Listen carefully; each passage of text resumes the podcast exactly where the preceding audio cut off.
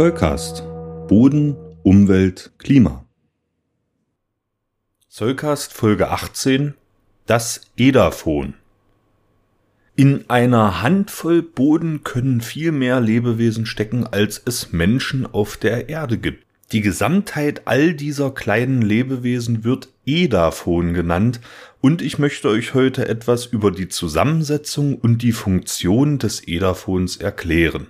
Die Gesamtheit der Bodenorganismen ist sehr vielfältig und zum Edaphon gehören Pilze, Bakterien, Algen und noch einige andere Lebewesen. Sie können je nach Körperdurchmesser in Mikro, Meso, Makro und Megafauna unterteilt werden. Von der Körpergröße der Organismen hängt auch ab, in welchen Bodenporen sie leben. Zur Mikrofauna gehören Bakterien, Archeen, Pilze und Protisten. Ihr Anteil an der Gesamtatmung ihres Ökosystems liegt bei 91 Prozent. Auch zahlenmäßig sind sie den größeren Bodenorganismen überlegen. Bodenorganismen sind maßgeblich an der Pädogenese, also der Bildung von Böden beteiligt. Entweder direkt durch Abbau organischer Substanz oder aber indirekt zum Beispiel durch das Fressen von Pflanzenmaterial. Nicht alle Lebewesen, die zum Edaphon gehören, leben permanent, also ausschließlich im Boden.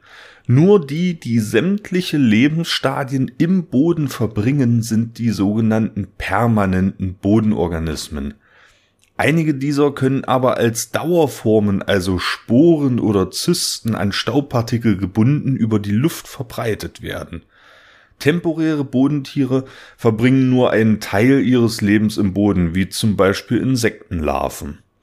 Periodische Bodentiere wechseln zwischen oberirdischem und unterirdischem Leben hin und her. Und es gibt sogar alternierende Bodentiere, bei denen sich ober- und unterirdische Generationen abwechseln.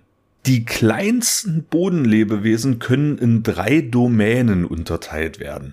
Bakterien, Archeen und Eukaryoten. Viren, Viroide und Prionen kommen im Boden auch vor, sind aber eigentlich keine eigenständigen Lebewesen. Im Boden nutzen sie häufig Bakterien als Wirte. Allerdings finden sich auch Pflanzen, Tier- und Humanpathogene unter ihnen. Krankheitserreger gelangen vor allem über Fäkalien in den Boden.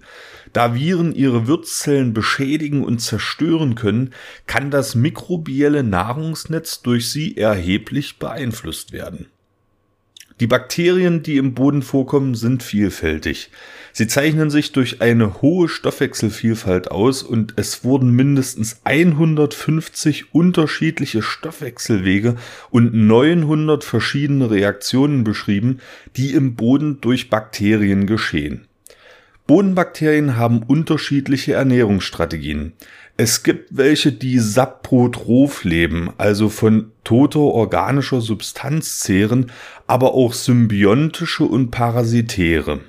Zu den symbiontischen Bakterien zählen beispielsweise die Rhizobien, die in Symbiose mit Leguminosen Stickstoff fixieren und damit den Boden für das pflanzliche Leben aufwerten. Für den typischen Geruch des Bodens sind die Metabolite, also die Stoffwechselendprodukte anderer Bakterien verantwortlich, die Streptomycetes. Sie bilden im Boden ein Myzel wie Pilze und werden zur Herstellung verschiedener Antibiotika genutzt. Archeen unterscheiden sich von Bakterien vor allem durch einen anderen Aufbau ihrer Zellwände und Zellmembranen. Sie kommen an Extremstandorten wie heißen Quellen, hochkonzentrierten Salzlösungen, aber auch in sehr sauren und sehr alkalischen Milieus vor. Sie sind in den meisten Böden vertreten und spielen eine wichtige Rolle für den Stickstoffkreislauf, über den wir noch gesondert in einer anderen Folge des Zölkas sprechen werden. Sie sind auch an Standorte mit starker Nährstofflimitierung angepasst und können dort den Boden mit Stickstoff anreichern. Pilze sind eine sehr große und weit verbreitete Gruppe von Bodenorganismen. Sie spielen bei der Mineralisierung von organischem Kohlenstoff eine große Rolle. Viele Pilze nutzen abgestorbenes tierisches und pflanzliches Gewebe als Kohlenstoff und Energiequelle, aber es gibt auch symbiotisch und parasitär lebende Pilze. Bisher sind etwa 100.000 Spezies beschrieben und es werden weltweit 1,5 Millionen Pilzarten angenommen. Sie durchziehen den Boden mit zylindrischen, fadenförmigen Zellen, den sogenannten Hyphen. Die Gesamtheit der Hyphen bildet ein dichtes und mitunter sehr großes Netzwerk, das Myzel. Pilze sind in Böden maßgeblich an der Streuerzeugung beteiligt. Manche von ihnen spielen in Symbiose mit Baumwurzeln eine große Rolle für die Wasser- und Nährstoffversorgung ganzer Wälder. Durch das Myzel sind Bäume unterirdisch miteinander verbunden und es kann über den Pilz sogar zu einem Nährstoffaustausch zwischen Baumindividuen kommen. Speisepilze sind übrigens nur die Früchte des eigentlichen unterirdischen Pilzes. Weißfäule und braunfäule Pilze sind es übrigens auch, die Totholz zersetzen können. Protisten sind einzellige Lebewesen mit Zellkern, die Filamente, Kolonien oder größere Zellverbände bilden können. Zu ihnen zählen Algen, Protozoen und auch einige Pilze. Bodenalgen sind genau wie Pflanzen photoautotroph, betreiben also Photosynthese und leben daher nur in den obersten Zentimetern des Bodens, wo sie noch Licht abbekommen können. Ihre Zellen enthalten Chlorophyll. Es wird aber angenommen, dass einige Algen auch mixotroph leben können, sich also bei Lichtmangel auch von organischer Substanz in der Bodenlösung miternähren können. In Gegenden, wo der Boden durch extreme Hitze oder Trockenheit nicht von Pflanzen besiedelt werden kann, können Bodenalgen biogene Krusten bilden. In der kontinentalen Arktis spielen sie nach der Schneeschmelze eine wichtige Rolle für die Humusbildung. Protozoen ernähren sich heterotroph und gehören als einzellige Eukaryoten zu den kleinsten Bodentieren. Sie sind also wichtige Vertreter der Mikrofauna. Es gibt photoautotrophe und heterotrophe und unter diesen parasitäre und räuberische Arten. Weitere Vertreter der Mikrofauna sind mit ihrem Körperdurchmesser von weniger als 0,2 Millimetern die sogenannten Nematoden oder auch Fadenwürmer genannt. Sie stellen die höchsten Dichten und Artenzahlen innerhalb der mehrzelligen Bodentiere dar und leben in dünnen Wasserfilmen rund um Bodenaggregate und auch in der Rhizosphäre. Arthropoden, also Gliederfüßer, gehören zur Meso- und Makrofauna. Vertreter unter ihnen sind zum Beispiel Spinnen, Krebse, Tausendfüßer und Insekten. Springschwänze und Milben kommen besonders häufig unter ihnen vor. Die einzigen Krebse, die sich an das Landleben angepasst haben, sind die Asseln. Manche von ihnen haben noch immer Kiemenbeine am Hinterleib. Landasseln gehören neben Springschwänzen, Milben und Tausendfüßern zu den typischen Bodentieren des Oberbodens und der Streuschicht. Sie tragen durch ihre Ernährung von Pflanzenmaterial zur Primärzersetzung der Streu bei. Ein weiterer sehr bekannter und wichtiger Vertreter der Meso- und Makrofauna ist der Regenwurm. Er kommt mit Ausnahme der Antarktis auf allen Kontinenten vor und am häufigsten sind Regenwürmer jedoch in Wald- und Grünlandböden der gemäßigten und tropischen Breiten zu finden. Im Boden tragen sie zur Mineralisierung bei, lockern durch ihr Graben den Boden, verteilen Nährstoffe und ermöglichen es Luft und Wasser durch die neu geschaffenen Gänge in den Boden und die Rhizosphäre zu gelangen. Aufgrund ihrer großen Bedeutung werden sie auch als Ökosystemingenieure bezeichnet. Wichtige Vertreter der Makrofauna sind auch die Ameisen. Mit über 12.000 Arten sind sie nahezu überall auf der Welt zu finden. Allein in Europa sind circa 180 Arten heimisch. Ameisen bilden Staaten und bauen in den meisten Fällen unterirdische Nester, die enorme Größen haben können. Dadurch beeinflussen sie lokal das Bodengefüge. Sie lockern und lüften den Boden nicht nur, sie erwärmen ihn durch ihre Aktivität ebenfalls. Zur Megafauna der Bodentiere gehören auch einige Säugetiere. Manche leben periodisch im Boden, wie zum Beispiel Mäuse und Hamster. Andere, wie der Maulwurf, leben permanent unterirdisch. Durch das Graben ihrer Bau durchmischen sie den Boden, transportieren Nährstoffe und ermöglichen das tiefe Eindringen von Luft und Wasser. Das wirkt sich auf die im Boden ablaufenden Prozesse aus.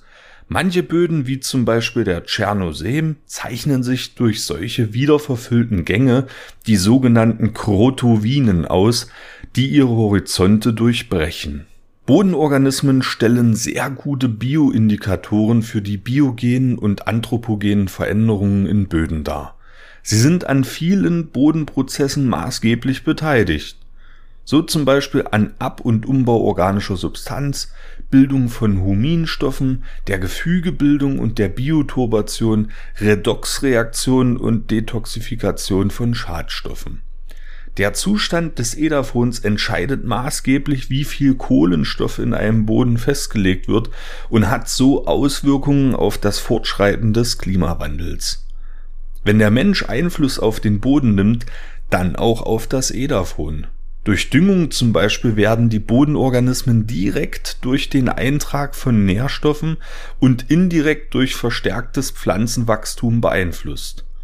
Organische Düngung stimuliert die Aktivität der Bodenorganismen stärker als Mineraldünger.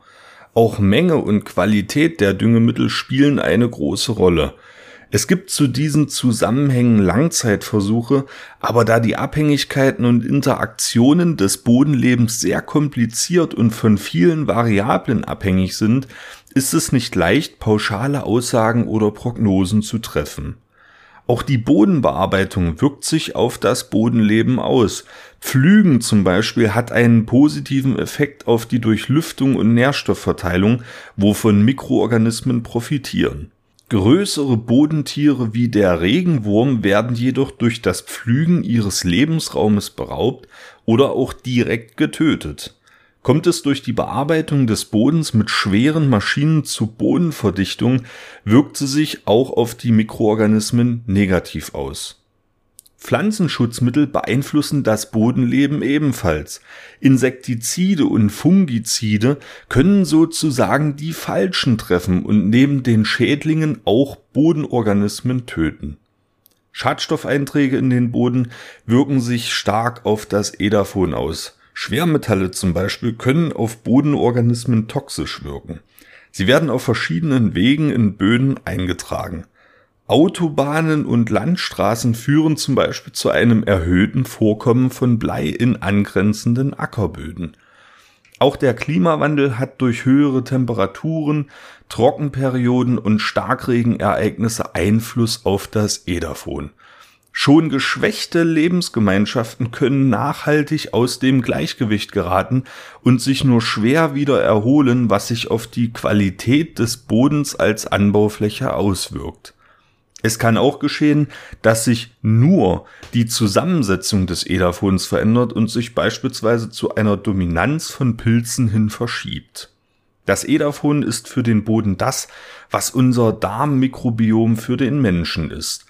Ähnlich kompliziert und maßgeblich für die Gesundheit sollten diese winzigen Welten geschützt und nicht unbedacht zerstört werden.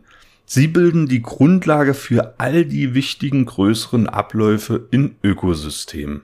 Ich hoffe, bei euch kribbelt und krabbelt es jetzt nicht auf der Haut, sondern ihr habt etwas über Bodenorganismen lernen können. Bis zur nächsten Folge des Soulcast wünsche ich euch eine schöne Zeit.